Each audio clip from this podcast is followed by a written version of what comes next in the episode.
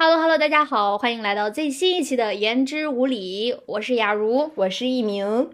一转眼，这马上就要到年终了呀，年末是吧？对，我就想起来，咱们其实，在录这一期之前，我们都听了去年的那个年终特辑，对吧？还没看的可以去听一听去年的，帮你回顾去年一整年的精华。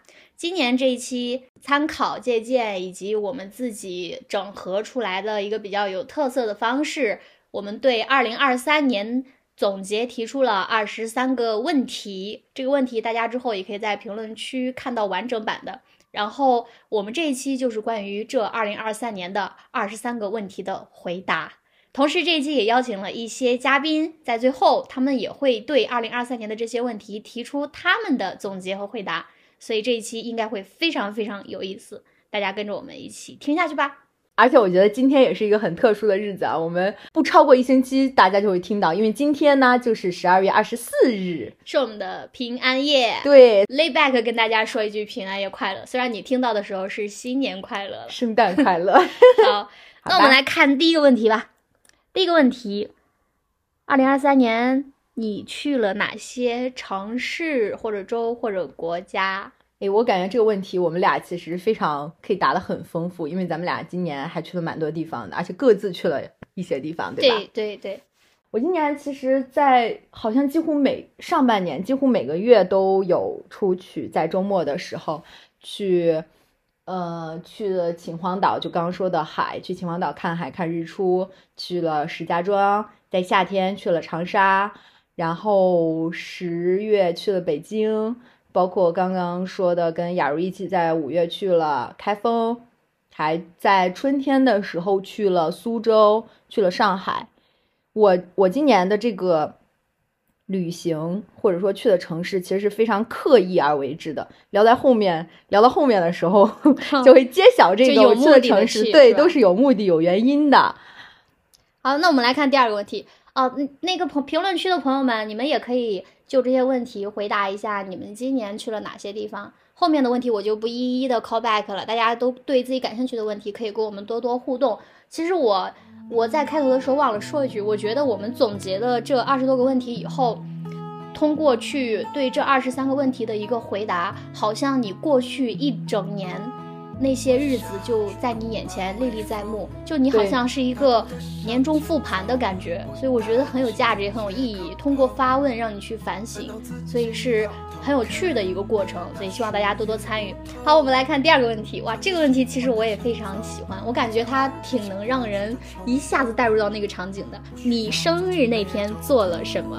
我生日当天其实是一个很独特的经历，就对照了我第一个问题，就是我那那天就是我去上海。苏州的那一天，但是因为那天其实情绪状态不是很好，所以在高铁上我就是戴了个帽子，然后也没有怎么说话。但是我旁边就上来一个女孩，她跟我是起点一样，终点也一样，她又跟我套近乎啊，说话聊天啊，然后我当时就觉得这个小小女生真的很可爱。最最最最让人惊喜的就是她走的时候，就是给我留下了一个小面包，就说姐姐给你一个小蛋糕，我刚好袋子里。装了一个哇！我当天其实真的非常惊喜，因为我那一天都在高铁上，这其实算是我收到的第一个生日一个蛋糕。对，而且他并不知道那是你的生日哇！我其实我其实后来其实还挺想在微信上跟他说，因为因为这个蛋糕我加了他的微信。对哇，这个这个这个生日很有价值，它是一个很温情的一个小陌生人的对来自陌生人的善意，不错不错不错。我生日那天，哎呀，因为我过阴历生日，所以我今年的生日还没来，咱 pass 掉，我不参与。让我们期待一下。对，我们看第三个问题啊，哎，这个问题其实来，我来问问雅茹啊，嗯，你今年坠入爱河了吗？今年吗？嗯，怎么去？哎呀，怎么给坠入爱河下定义呢？今年就是看到爱河了吗？不说坠入，就是走到爱河边了吗？可能没有跳下去。去年的时候还好，因为去年。正常的是坠入了，但是又跳出来了。今年可能就是没能跳进去。我感觉一年一年对待感情的这个心境在不断不断的调整。我特别想有机会跟我们的听众朋友们一起来聊一期关于情感的，但是等我组织好吧，咱们再 再聊。大家请记住，雅茹主播就是立了个 flag，立的 flag，挖的坑，然后就是随时提醒我们。好好，哎，接下来这三个问题，其实我感觉可以合一起，都比较有趣。然后我感觉也是大家都愿意可以简单就能想想，简单就能回答上来的。第四个问题是你读过最好的一本书是什么？我记得今年咱们也出了一期播客，就是聊阅读是一种必须的生活方式。错，大家可以看看，那其实就已经囊括了我们两个觉得很好的书。对，比较不错的。对，第五题，你今年发现听过的好听的一首歌是什么？要分享给大家吗？你呢？哎，其实我一下子想不起来，但是前段时间那个某音乐平台，它不是放了那个哦，就是网易云可以说，因为我们播客也在网易云入驻了。对对对，网易云大声。对，网易云的那个播那个年终音乐歌单不是出来了吗？啊，对，我觉得那里面应该能够，大家都能从那里面找到自己喜欢听的歌吧。而且你在听那些歌的时候，应该会回想起当时第一次接触到它以及听它的无数个日夜的场景吧。我们这个音乐剪辑的时候，经常需要 BGM，我都快要这个音乐库告急了，所以希望大家都在评论区留一些告诉我们好听的歌，你们觉得好听的歌，对，到时候我给它剪进去。对，好，那我们来看第六题，你今年看过的比较喜欢、最喜欢的一部电影是什么？哎，今年啊，今年就是我的泰坦尼克之年，我是泰坦尼克的忠实粉丝，所以今年它重映的时候，我就我就去看了，而且还拿到了它的那个。海报和船票，我今我其实比较喜欢看电影，就是如果熟悉我的朋友都知道。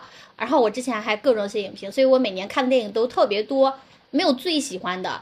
呃，我只能回回想起来最近看看过的比较好的一个，就是前几天我跟一鸣去看了那个《狗神》啊，是的，我们去看了深夜的首映，对，它有点像去年前年比较火的那个小丑的风格，所以感兴趣的大家可以看一看，推荐大家，推荐大家看第七题。你今年吃过最好吃的一顿饭是什么？没有很记，所以我觉得这个问题应该问问你。其实我我也很难一下子。哎，我想到了，我想到了这个问题，我想说的，跟你一起吃的 每一顿饭，有很多啊，有很多。之前有一次我刚搬过来，然后我其实厨艺不佳嘛，很少做饭。嗯，刚搬过来那段时间没怎么吃，后来我妈过来，她给我做了一顿，然后我觉得哇很好吃。但是我今天就是聊的时候，我就又想起来，我今年其实也有一顿饭特别好，就是我来一鸣家，他做的那个大闸蟹，是吧？然后也是在这个地方，就是现在就还在他家，然后其实这也很也很有意思，然后也是属于我俩，因为我们都是今年下半年搬过来的嘛，搬过来以后。收拾完很多东西，很少有机会说来家里面做客，然后再做一顿正经的饭来，呃，就是很有仪式感的去庆祝一下。所以这是第一场嘛，今年的下半年的第一场，我觉得还是很有记忆的。以后会有很多顿。对对。好，我们来看第八题：今年的哪个或哪些日子会铭刻在你的记忆中？为什么？你可以看到我们的这个问题已经开始逐渐深刻，走向一个深思的过程。其实。仔细想一想，肯定会有很多嘛。但是最近让我印象特别深刻，我感觉应该是二零二三年让我让我辗转反侧难忘的一的一天吧。这个辗转反侧可不是那种抽象意义上的，而是真实的。就是我当时生病，字面意义上的 辗转反侧。就是下半年那段时间不是有这个病毒高潮嘛？我很很不幸的就是也也中招了。然后其实我一直都是一个不怎么生病的人，生了病以后。也是可能吃一顿药或者睡一觉就能好，但是那一天哇，我给你们我给你们描述一下我的痛苦经历。我在床上痛苦到就是在那哭出声来。我这么大一个人，你说咱都二十多岁了，又不是小孩子，是不是？真的是特别疼，特别痛苦，浑身上下哪都疼。呃，那个症状其实还跟咱们之前说的那个三二阳、三阳、一阳感觉不一样。那个真的是我觉得特别脆弱，因为是前所未有的感觉，所以那一天。辗转反侧的这一页，在我这儿留下了非常非常深刻的记忆。这个也触动了我的记忆，因为我和雅茹就是前后脚感染了这个病毒流感，对，而且他比我要再严重一些，因为他又感染了一次。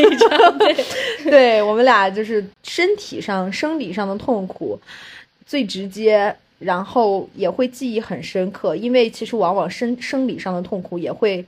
也会让你 带来一些心理上、精神上的痛苦和脆弱感，所以会铭记的很深刻。对，而且哎，正好第九题、就是，那其实对呀、对你刚好可以回答第九个问题：你今年是否生过病或受过伤？我觉得我们俩回答这个问题也简直是，很巧啊。这个好像就是为我们量身定做的。对对，今年是否生过病或受过伤？其实一鸣刚刚回答第八题的时候，不是说到嘛，说身体上的病痛会留给人的印象也会更深刻，而且同时它也会带来精神上的一些痛苦嘛。我之前是很难去体会到这种感觉的。其实从小都还是一个比较健康的人，也没有什么磕磕绊绊，也没有什么体弱多病，也不怎么吃药。所以，所以如果一旦生了病以后，我们会症状反应比较强烈。你就像有些人他普通的发烧感冒，如果多了，他可能就是该吃药吃药，该打针打针。但是像我们这种一年半载不发烧一次的人，如果发烧一次，真的非常可怕。所以生病这一章其实可展开的有太多太多了，但是我们年终特辑也不想太沉重，所以有机会我我俩想就，因为我们当时讨论到生病的时候也说过，说病体上的疼痛和精神上的痛苦比较深层次的哲学联系，甚至我们还提到了一些，比如说现在什么抑郁症啊什么的，这我们我们俩当时聊了非常非常多，但是在年终特辑里面我们就不展开了，下次大家有机会可以听我们出一期单独的复盘，回头复复对个盘。对，哎，又立了一个 flag，大家可以关注一下。我发现我们二零二四年的播客的目录好像都已经在这期里面在体在在在二零二三年的年终里埋下了伏笔。对对，我来看第十二题，你今年最大的失败是什么？哇，又是一个好沉重的话题。感觉这好像其实就是跟我们刚刚说的上一个问题，其实是生理意义上的生病对失败，对吧？嗯也不算失败吧，就是痛苦。但是现在这个可能是一个更抽象层面上的失败。嗯，哎，我这个今年最大的失败，这个我我也不知道切不切题，因为我就是听到这个问题之后现想的嘛。嗯，我感觉这个失败好像不止今年，去年好像也经历了。就是我，嗯，比如说想做的某件事情，我从三月份我就想做了，我好像是在五月份的时候开始展开了，但是我到六月份和七月份的时候给它终止了。后来我到十月份的时候又想说把它给重新捡起来，但是却没有，我觉得挺可惜的。这个事儿是啥呢？这个事儿就是，其实我之前有过很多嗯斜杠标签吧，其中一个就比如说写作，我今年一整年都没有在把我的自己比较喜欢的一些兴趣爱好坚持下去，这个事儿让我觉得挺失败的。它它它让我觉得明明是你喜欢或者感兴趣的东西，但是你为什么没有把它化作一个动力，让你持续的走下去？所以在某种程度上算是我的一个失败吧，对不对？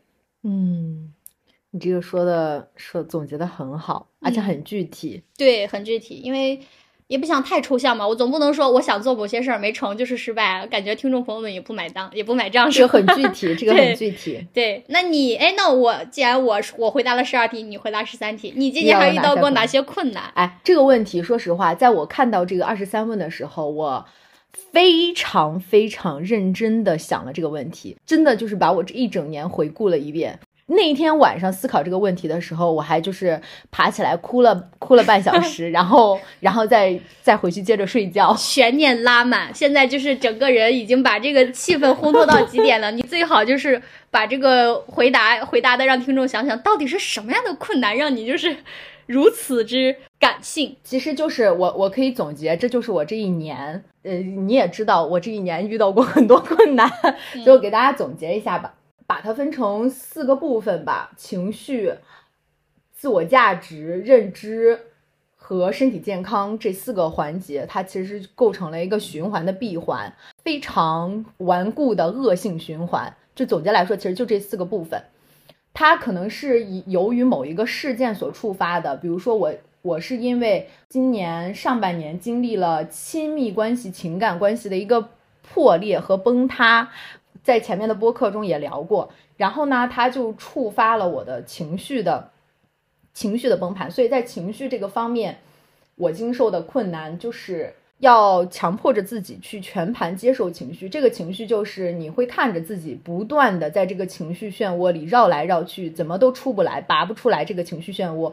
说起来很容易，但是其实我感觉在过去一年，尤其是上半年，很多个日日夜夜，日日夜夜辗转反侧。对，日日夜夜，我非常清楚那些时间的情绪，所以情绪上的困难其实是很难的。还有，其实就是情绪反扑。你在全盘接受情绪之后，还会面临情绪的不断的反扑，就是你可能最近这段时间觉得自己状态好了，然后过两个月它又反扑回来了，就是情绪就一直在接受自己情绪的。你也可能突然间就非常想掉眼泪，这都是非常正常、经常出现的事情。但是对于我来说，这就是很大的困难，因为我从来没有这样过。情绪上的崩塌，进一步就影响了我的自我价值的认定，也就是我想说的第二个环节。第二个环节其实，第二个部分其实包括两个、两个、两个小部分吧。首先是各种关系的破裂。不管是亲密关系，主要是亲密关系吧，各种关系，我所处的各种社会关系的破裂，开始让我去思考，在这种社会关系中，我到底是个什么样的人？我开始去反思这个问题，因为这个信念受到了一些动摇。那另一个我想说的小 part 就是，我意识到了这一年，这一年所做的很多事情，呃，不管是事情还是关系还是工作啊等等。我都意识到了人的能动性的有限性，就是我个人主观能动性的一个有限性。我是一个非常就是强个人主观意愿，就是那种坚信人定胜天的这种人。但是这一年其实就是动摇了我的这个信念，是我在今年在自我价值上遇到的一个最大的困难，就是我。不知道在这个社会结构中，我的定位、我的价值到底在哪？不管是在关系中，在工作中，我都开始意识到我自己的有限性、局限性，但是却找不到自己的价值。嗯，那我想说的第三个，第三个环节就是认知。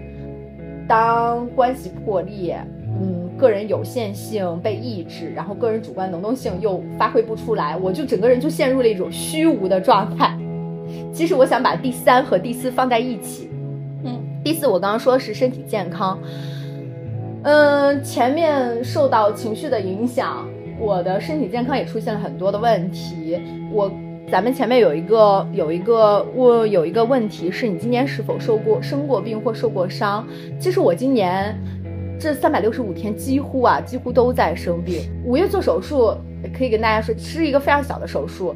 也是因为可能我上半年流眼泪太多了，本来之前眼睛就是结膜有一个小囊肿，它其实并不并不显眼，但是因为可能大量分泌眼泪，就是刺激了这个囊肿，就是发炎，它就是变得变大了，就把它给切掉，就一个结膜囊肿。从五月开始做手术开始，去年好转的疾病，在今年都纷纷崩盘，所以。我几乎就是每个月要辗转很多科室，然后再加上今年又阳啊、流感啊，几乎每个月都有一场重病。所以说，我觉得第九第九个问题简直是为我量身定制的。嗯，所以身体健康、情绪和自我价值找不到，就共同在我的认知上产生了影响，就是我想说的虚无。我在生病的时候，包括我们刚刚说，尤其是一个人居住，就找不到自己的意义。找不到生存的意义，开始整个人陷入一种非常虚无的状态。我我之前也说过，我经常会在阳台就看着窗外的窗外的万家灯火，找不到自己的定位和价值点，就你就会你就会有与整个世界的这个割裂，非常强的割裂感。所以就是这样的情绪、自我价值认知以及我的生生理上身体疾病带来的痛苦，构成了一个非常顽固的。闭环的恶性循环，他们四个之间就在相互作用。嗯，其实一鸣回答的这几个困难是大体的给它分了个类嘛，当然它是以自我为参照物，分别成了身体上啊，或者是情绪上啊，包括个人价值以及人际关系等。但我觉得这四类其实恰好的也概括了当下普遍年轻人他的一个精神困境。基本上是囊括了大家都会有到的一些困难和问题。我感觉每个人，包括我自己，在听一鸣刚刚的这段分享的过程当中，好像都能找到一些自己的小影子。真的，就是好像都能感受到，我是否也在过去的一年当中某个时间点也有过同样的情绪小崩盘？我是否也曾经产生过一点点的自我怀疑？然后以及我是否是不是也会因为某些身体上的不适，或者是人际关系上的？不恰当，而再一次又一次的进行了一场场的情绪反扑。其实比情绪失控更痛苦的就是情绪反扑了。这个点，我以前其实不不怎么体会，但是跟一鸣接触多了，他每次反反复复的 又又又走向那段情绪痛苦的时候，其实让我挺，也也让我让我就是也意识到了，我觉得大家。善待和照顾好自己的心嘛。我们之前有一期博客播客说，护持和照顾好自己的心是一生要进行的事业嘛。所以这个问题最好的答案其实也是这段话吧。所以大家共勉一下。那我们来看一下第十题，哎，不是，那我们来看一下这道题。我觉得这道题还挺适合扫一扫当下的这个氛围的。他说：“你今年做了哪些之前从未做过的事？” 你又做过哪些？应该还挺多的。对我，我觉得很多吧，因为我刚开始的说了，今年是我的一个。对折的变局之年，就是我的生活和工作发生了一个很大的变化，就是从今年开始的。那变化就会带来新的局面嘛。其实会有很多没有做过的事，你比如说很简单，就是我第一次离开了家。然后虽然说 二十多岁的人，但是我们从小到大在念书，然后你到了室友，对本科、研究生室友，然后你出来工作以后，这是一个很新的一个挑战。嗯，还有什么？你包括。我之前也会做一些，你自己去旅游，这个。对对，因为我是一个相对来说还是比较胆小的人，我真的，对对对，我我人家不是说勇敢的人先享受世界嘛，我每次看到这段话，我就知道，哎，我肯定不配，享受不了，我我享受不了，我我的这种，呃，可能有的人是情绪上或者精神上那种边界感、安全感很强，但我其实是物理上的，就是我害怕到陌生的地方，而且我也很害怕到一个我从来没有。你可是个艺人啊！对，但是很怪，所以我这种物理上、空间上的这种，我反而不害怕，我还是个 I 人。对，所以很我我就说，有些人是精神上的那种不安全感，他害怕跟人接触什么的。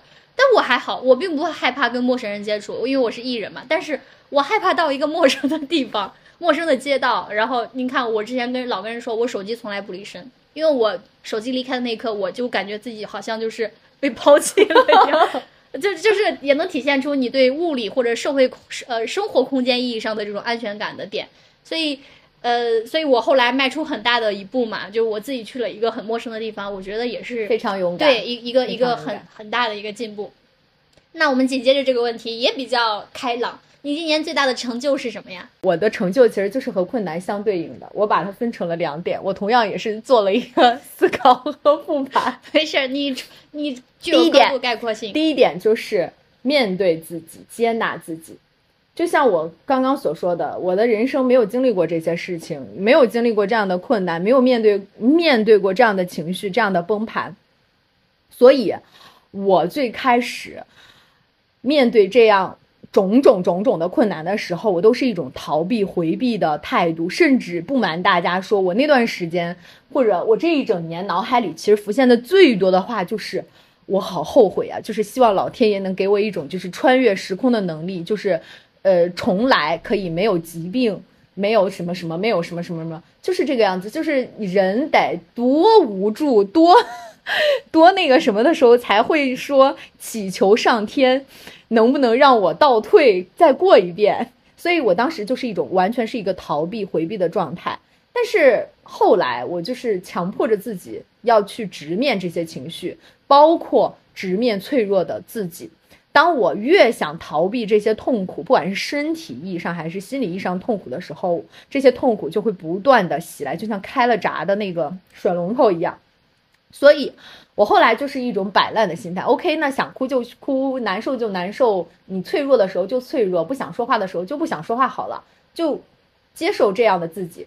这可能大家听起来没什么，但对于我来说，对于我这么一个 高，我我就是完美主义的 I 人来说，INTJ 人来说，就是是一件非常非常艰难的事情，就是接受自己的失败和脆弱，包括接受自己的弱点，因为在。面对这些困难的过程中，我发现了自己很多弱点，包括你的不安全感、你的脆弱呀等等。这就是我想说的第一点，就是我觉得面对接纳自己，是我今天这一年在完成的一个很重要的人生课题。嗯，第二点，我想说的就是拯救自己。我觉得我今年一直在开展非常积极意义上的自救行动，包括为了唤起自己的生命力，因为不想看着自己在所谓的这种虚无的认知和无意义中就是枯掉了，就整个人就是萎靡下去了。所以我就想尽各种办法在唤醒自己的生命力，包括我刚刚说的，呃，第一个问题，去了很多城市，我去的那些城市都是有我很好的朋友在的城市。唤起、巩固一些社会关系，想告诉自己，我依然处在一段很有价值的关系中。呃，这些朋友他依然能给我很正向的反馈。我也是想换一个环境，然后我我我记得我情绪反扑的时候，就还会半夜自己起来，就是组装鞋柜这种事情，只装个一两个小时。哎，就是做这种花费时间的事情，可以转移注意力。见朋友，然后还有就是买花。我觉得我今年买了非常非常多束花，就是我去不同的城市也会买不同的花。就我刚刚说的那些城市，每见一个朋友，我都会给他们挑一束我觉得，嗯，很契合他们性格特质的花，就是给很多人送花。我觉得这个这个过程也唤起了我的一些生命力，就是看看着鲜花这样非常有有活力的有活力的植物和生命吧。然后，包括今年学钢琴也是这个样子。嗯，今年我觉得遇到最好的一件事，以及非常小小的成就，就是学钢琴这件事。因为我从小是学民乐的，然后今年也是想找一件，找一件事情，一个爱好，培养一个爱好来做，当做今年的一个小目标。所以我觉得这些都是我今年采取的拯救自己的一些行动，而且颇有成效。其实你这个自救本身还还挺有意思的，因为很少有人，呃，很少有人会把，比如说谈论到成就的时候，他很少有人他会去谈论痛苦的一面，而你的成就是建立在痛苦和自救的这个过程当中的，所以我觉得这本身其实是一个。很有哲学意义上的一个论论点，对不对？嗯，你你讨论成就的时候，你去讨论痛苦的自身，才能去凸显你成就的一个进步，还是一个很有很有意思的一个过程的。紧接着就这道题，你希望自己能够做的更多的是什么？嗯，希望自己能更坚韧、更勇敢，这就是我对我自己的希望。因为更坚韧吧，我我一直。我以前如果有人让我用来形用形容自己的话，我一般都会用“坚韧”这个词，不是坚韧，是坚韧。因为我觉得坚韧的人就是很有生命力。嗯，就是所谓的痛苦、困难、选择，就是你在面临痛苦、困难的时候，你都会去质疑选择，或者说像我前面所说去后悔。但是我说，我希望自己更坚韧的，就是，嗯。大家在遇到痛苦困难的时候，首会退缩，会回避，会回头。我也是一样，在这一年，我觉得我自己频频回头，频频后悔。但这其实都是很消耗时间的事情，而且无无益于任何事情。所以我就希望我能更坚韧的向前走，就是能从一步三回头到一步一回头，再到一步不回头，就是我们就不回头的往前走就好了。再说一下，更勇敢。它其实是更跟坚韧相对的，坚韧就是你不会被那些所谓的种种种种的，不管是具体还是抽象意义上的困难所打倒。困，勇敢就是你还能再向前走，你有着坚韧的生命力，但是你还能勇敢的面对这些。我们，我我举一个非常抽象意义上的例子，我因为我之前想到这个的时候，我就想到了，就是我们的心啊。就是在经历这些什么痛苦啊、失败呀、伤害呀、折磨呀，然后你的心就是人心都是肉长的。这些这这句话，其实我今年就是有了非常深刻的体会，因为我以前一直觉得我就是有一个铁心脏，就是铁心脏。但今年我发现不是的，我的心呢，它也会碎掉，打打的就是千疮百孔。但是我之前忘了是在哪看了，他就说，心碎掉之后，心碎是一个就是。不可挽回、不可逆的一个过程，你的心碎掉就是碎掉了，它就是被困难打的千疮百孔，它就是千疮百孔了。但是它就是没有办法说，我用手把它捡起来，或者是用针把它缝起来，没有用，它还会再碎掉。就是说，人家说，就是碎掉的心就是要放在火里锻造，这就是我说更坚韧的一个意义，就是它就是要浴火重生，锻造才能更坚硬。其实，先说一下十五题，然后再总结一下，其实十四题吧，因为十五题跟十四题是对应的。相对的，能做的更少的是什么？我觉得这个回答其实都不需要回答。那我们希望自己变得更坚韧、更勇敢。那做的更少的肯定是少一点坚，少一点不够坚韧，少一点不够勇敢吧，少一点自卑和胆怯。对我，我其实特别想回馈一下、回溯一下一鸣刚刚说“坚韧”这个词，就是一鸣还强调了是忍，而不是那个忍忍忍气吞声的那个忍，是吧？是韧劲儿的韧，对吧？坚韧这个词儿。就是以前前段时间我们俩一起吃饭，然后当时是说到什么，然后一鸣看着我说：“我说我觉得我们两个是特别有韧劲儿的两个人。”那个时候我我觉得你知道，时常我们两个就是有知音感的感觉，或者是有那种觉得他的话回馈到我，或者我的我的某些东西打打动了他他心里的这个瞬间，其实是有很多很多的。像刚刚的那个，真的就是一个很巧的瞬间。他说我们两个是很有韧劲的人。呃，我的就是知道我的朋友都知道我的那个朋友圈的个性签名是一个单词叫做 great，就是 G R I T 这个词其实是从我大一的时候，就是我给他作为自己的一个人生标签嘛。其实这段话正好可以跟艺名那段话是完全相对应的。就这个词是当时那段时间哈佛心理学的教授他对于人的一些能力提出了一个比较新的概念，就是这个 great 这个值叫做它缩写完叫做 G Q 嘛，因为我们有 E Q 和 IQ Q。E Q 是情商，I Q 是智商，但是他觉得一个人想要成功，必不可少的其实是一个 G Q 的值。这个 G Q 的这这个值就代表一个人在面对困难时候、面对麻烦的时候、面对困境的时候，他有没有磨练自己的一个韧劲儿，就也就是我们白话说的，他的够不够皮实，够不够操练，是吧？耐打。对，这这个 Great 这个单词，大家其实查一下，它字面上的意思就是沙粒嘛。嗯，我看到那个词之后，你知道吗？我的心就像是被击中了一样。哇，我觉得过往的人生。如果大家经常会被问到各种各样的问题，说你觉得你自己像什么？你觉得你自己像什么？有些人用花啊，用草啊，用云啊，各种各样像鱼啊来比喻，你知道吗？我看到那个词之后，我就觉得我我自己我就是一个沙粒，我就是一个非常坚韧、粗粝，而且非常非常耐耐耐操练、耐皮实的。哎，我听你这段话我就很想哭。对，就是一个沙粒。我我那其实那个是我从大一的时候就对自己的一个。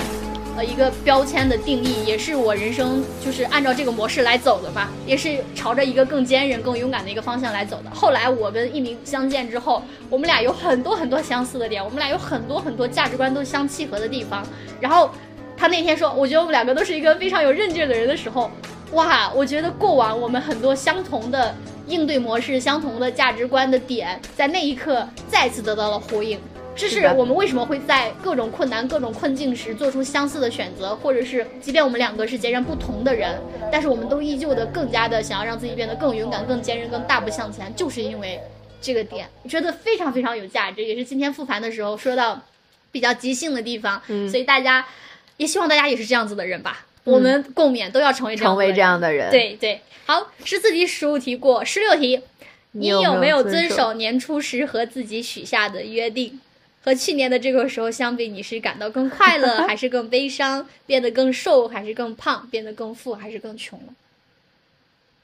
我觉得这道题很有发散意义，它也它也属于那种比较高度概括性的题目。嗯，对，我觉得我这一句话就可以说了，我显然没有。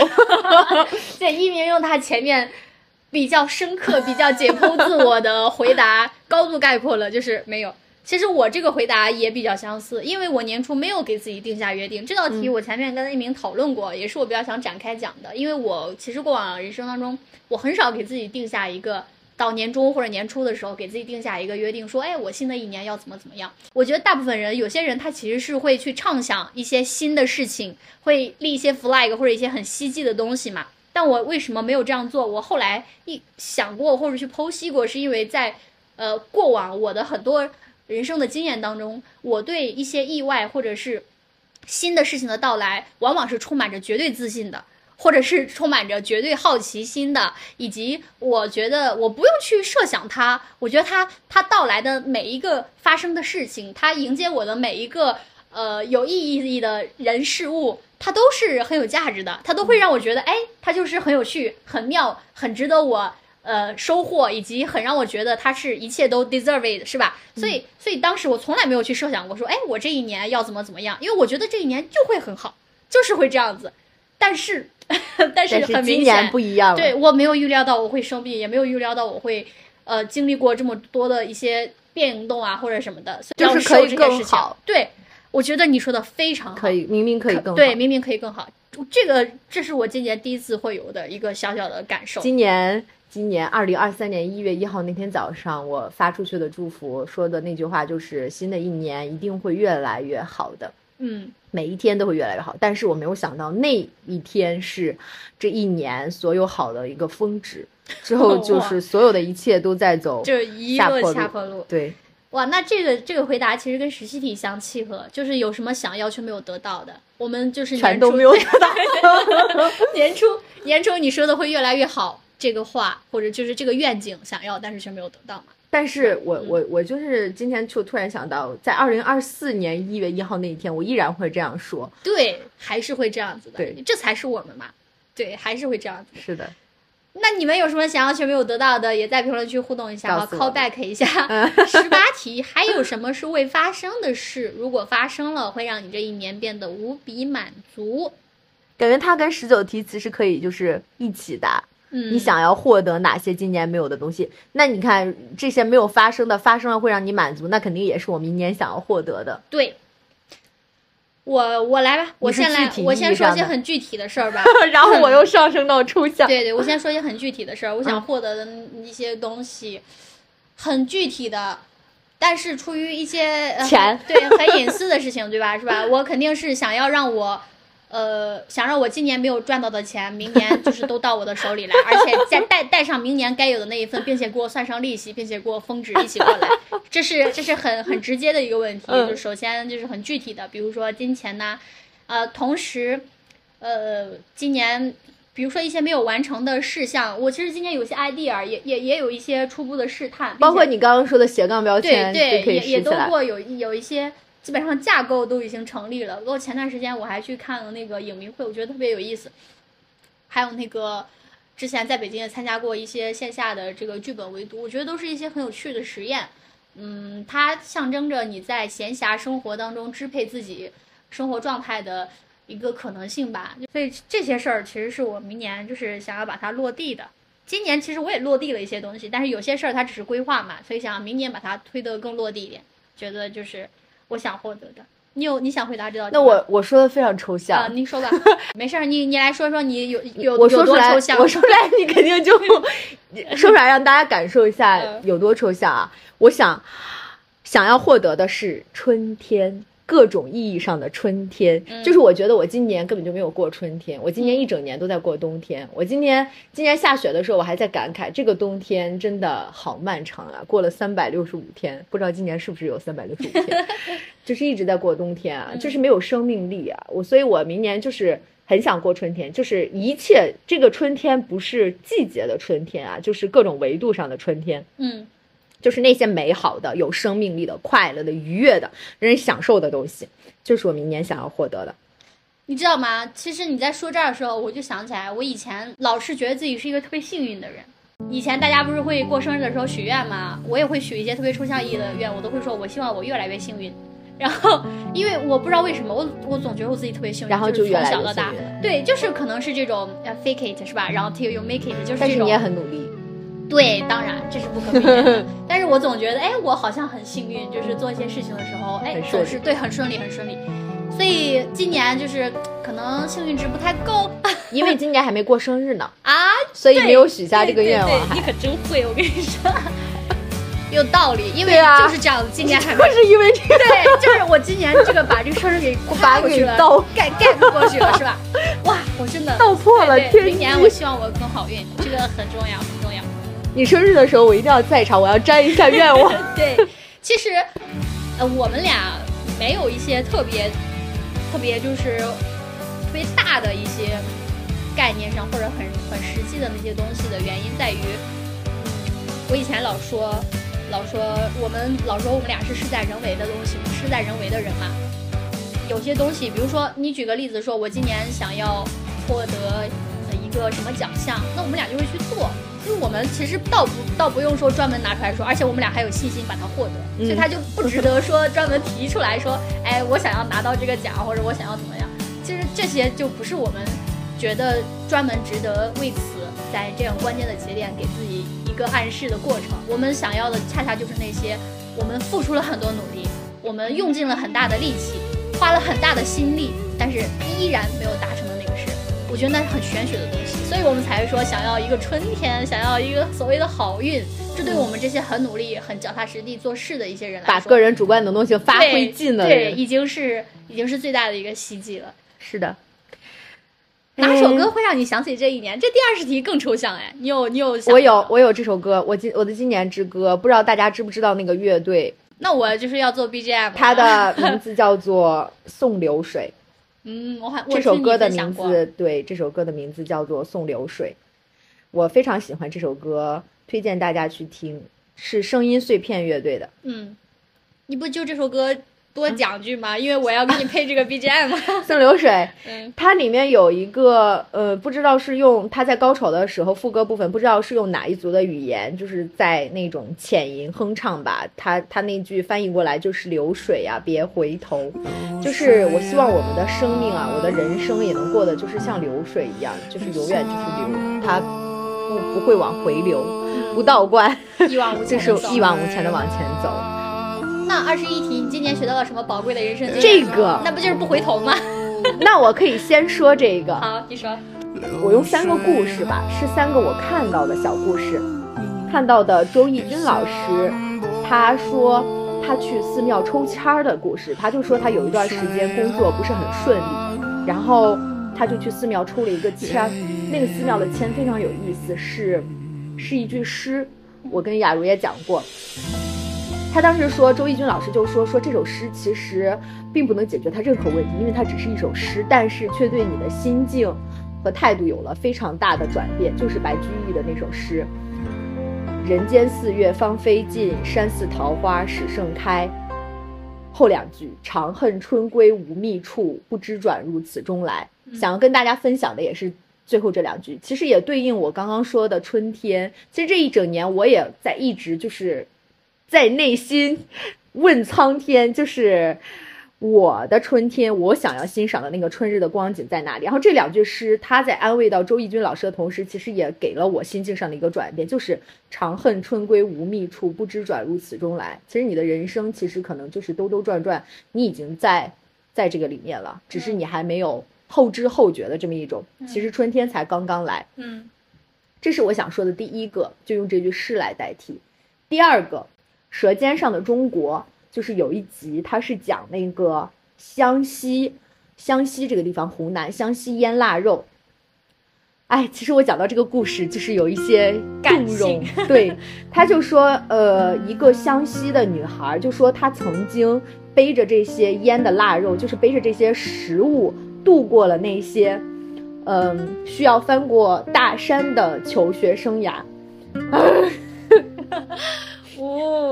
就是说山路其实非常难走，然后又很远，然后你每天凌晨三四点其实就要起来赶路，然后那个时候天是非常黢黑的，而且就是这么一个小女孩嘛，但是她妈妈只能就是送她走几个山头，走着走着，那个天其实有露出那种鱼肚白，就是稍微有一点见白，然后她妈妈就跟她说说。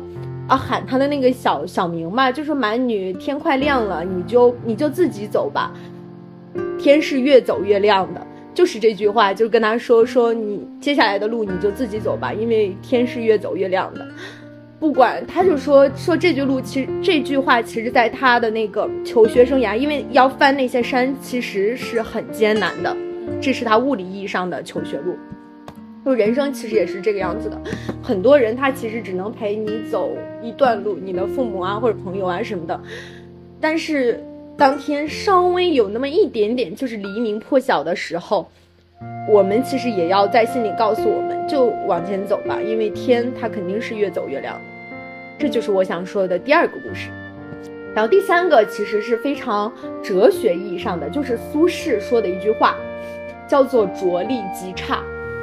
这也是我今年的一个非常大的感慨，在在很多很多层层面上，是其实某种程度上是对我价值观、人生观的一个改变吧。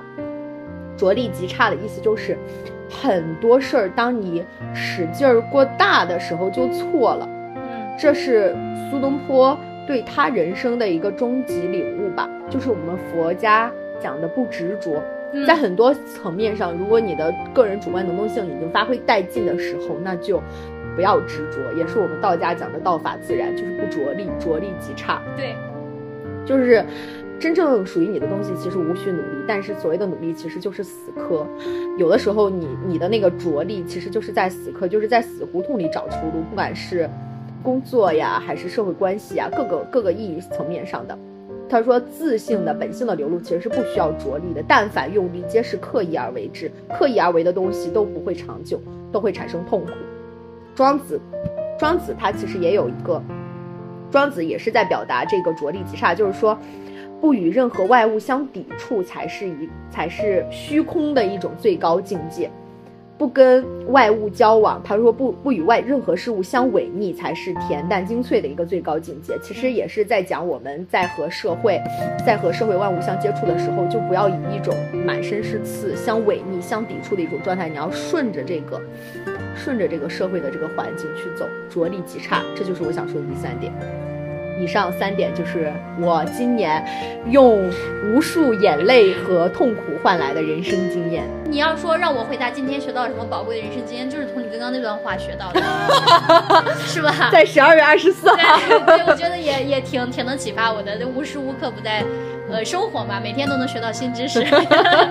看我就很实在一个人，落地是吧？嗯。好，其实很多我们的听众朋友和我们本身的现实生活中的好朋友们。他们也一直在关注我们的播客嘛，然后我们也邀请了嘉宾，对，邀请了这些嘉宾们来回答我们的新年二十三问。我们有的嘉宾回答的是你身边有人去世了吗？这样比较沉重的问题。然后也有嘉宾回答了我们前面回答过的问题。大家可以一起来听一听我们嘉宾的人生经验，对嘉宾的声音。嗯，言之无理的主播和听众朋友们，大家好，我是小易。第一个话题就是您身边有人去世吗？我姨父，嗯，其实他今年也就只有四十五岁，但是他在九月份的时候，因为胰腺炎，就是又复发了。当时也是在上海检查，然后医生说把胰腺囊肿切除了就可以了。之后一直就是这个疼痛，其实没有太明显的改善，所以又一直来到郑州来检查。在郑州住院检查的时候，就检查出来了胰腺癌的晚期，当时已经就是一个很明显的扩散了。其实从他去在上海到郑州这段时间，也就仅仅过了两周，在十一月中旬的时候就去世了。从他胰腺癌发现到最后的生命的结束，也就仅仅嗯两个多月。每次去医院探望的时候，就会觉得他是从一个非常健康、嗯强壮的一个。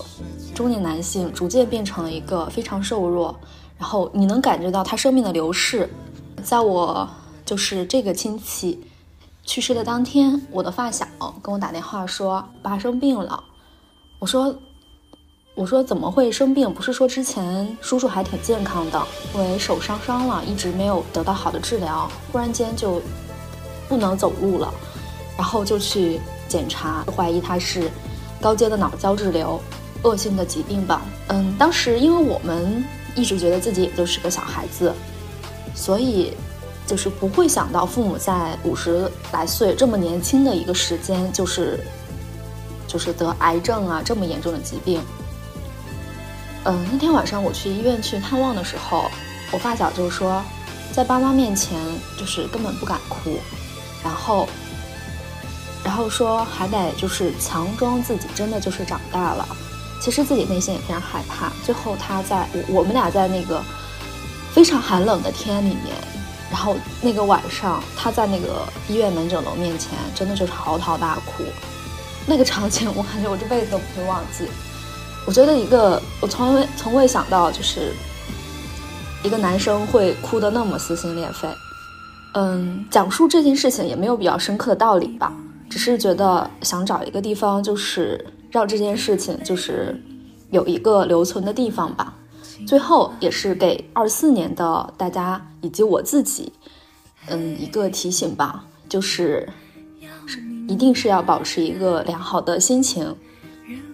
很多事情其实没有必要焦虑，很多事情它发生了就是发生了，你经历过之后，你会觉得就那样。一个好的心情才会让你拥有健康的身体。言之无理的朋友们，大家好，我是文静。今年做了哪些之前从未做过的事儿？我在今年六月份的时候，一个人背着书包，花了半个月的时间穷游了大西北。我从开封出发，一路经过洛阳、西安、兰州、西宁，然后到敦煌和张掖，嗯，去了我心心念念的青海湖、茶卡盐湖，嗯，特别美，就很像是走进了宫崎骏的电影。去了向往已久的敦煌，嗯，见到了我们国家千年前的石窟艺术，很感动。我还光着脚爬到了鸣沙山上去看日落，那一刻我会觉得很幸福。虽然这趟旅程已经结束了，但是有很多美好的画面会一直填补我接下来可能无趣又枯燥的日常。嗯，也让我变得更加的勇敢，更加珍惜青春。这里是一位漂泊在外的打工人池边树。下面他将回顾他的2023，并展望2024。2023年，除了在老家杭州、上海这三个地方来回跑，我还去了苏州吃螃蟹，去扬州看音乐节，去无锡打麻将，去厦门吹海风，还去爬了黄山，在凌晨看日出。这一年，我还爱上了摇滚乐，这是我今年最大的收获。因为心里积累了很多情绪需要宣泄，摇滚乐正好出现了，它一边跟你一起咒骂这个世界，一边又温暖你。在现场，摇滚乐能够让我忘记人群的存在，忽略所有人的目光，肆无忌惮的跳跃呐喊。是音乐证明了我还活着。二零二三年看似很忙碌，其实一事无成。我一直在上海周围打转，被困在工作里。所以，关于即将到来的二零二四年，我没有很具体的愿望，只是希望能去更远的地方，更自由一些。呃，第七个，今年吃过的最好吃的一顿饭，那我还是推荐回家回呃，就是自己家乡的菜，在北京吃的火锅，我觉得不错，有不错的，给我印象深刻。当然，最好吃的还是。妈妈做的饭，还是回家和家里人一起团聚吃的饭。呃，最近不是比较流行那个 Chat GPT 画，呃，就是给他指令，然后他会画，可能成千上亿的这样的饭，他可以给你画出金碧辉煌的这种场景。但是人输入的指令告诉他无价的饭，他就会画一幅奶奶捧着一碗面。和你小时候一起在火炉边烤火那种特别温馨的场景，其实我心中的，呃，想象的最最无价的一一碗饭也是这样。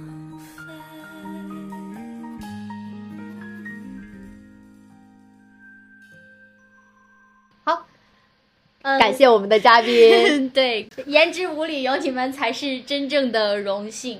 新的一年也欢迎更多的人可以加入到言之物理的这个平台和舞台上，多多互动。对我们多多互动。那我们很快来到了最后一道，最后一个题，来你来回答吧。刚刚我在人生经验那个部分叭叭了那么多，来，请雅茹总结你这一年的一句话。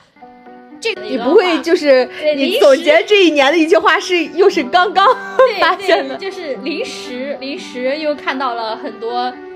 一些关于新年的总结的一些表述，就是我觉得这些大家们应该比我更有概括性和本领，可以可以分享给大家。多的只是只是分享给大家，嗯，我选取了几个吧。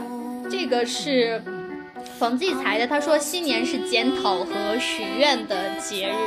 我觉得就像我们今天做的这一期播客的这个过程，其实恰恰就印证了这段话嘛。他让营营役役了三百多天的自己去重整生活，好好的拾拾掇一下活得有点凌乱的生活。时间有时也是空间，我觉得这段话也很有哲理。当我们从旧的一年跨入新的一年，其实就像从一个空间走进了另外一个空间，而这个崭新的空间又大又空，充满不曾使用过的时间。人们在这一瞬的期望就是万象更新。哇，这段话真的太适合用作新年寄语。万象更新这个词真对，而且我为什么选这段话，就是因为我觉得这段话很好的去概括了我前面跟大家分享过的。我说我之前每年不怎么给自己说今年新的一年要怎么怎么样，不抱期待的一个底层的核心的逻辑，就恰恰就是冯骥才说的，就是我秉持的就是万象更新的观点，每一刻都是变化动态的。所以我把这段话放在这里，是想让自己能够重拾这样子的一个信念和状态，同时也希望大家我们在新的一年里面能够都能对万象更新。对万象更新。然后你知道，刚在刚刚你说这段话的时候，我刚好抬头看到了我冰箱上的那个那个字“风风生水起，所以我就希望大家，我们每一个人都能够万象更新，风生水起。希望我们的播客言之无理也能够风生水起。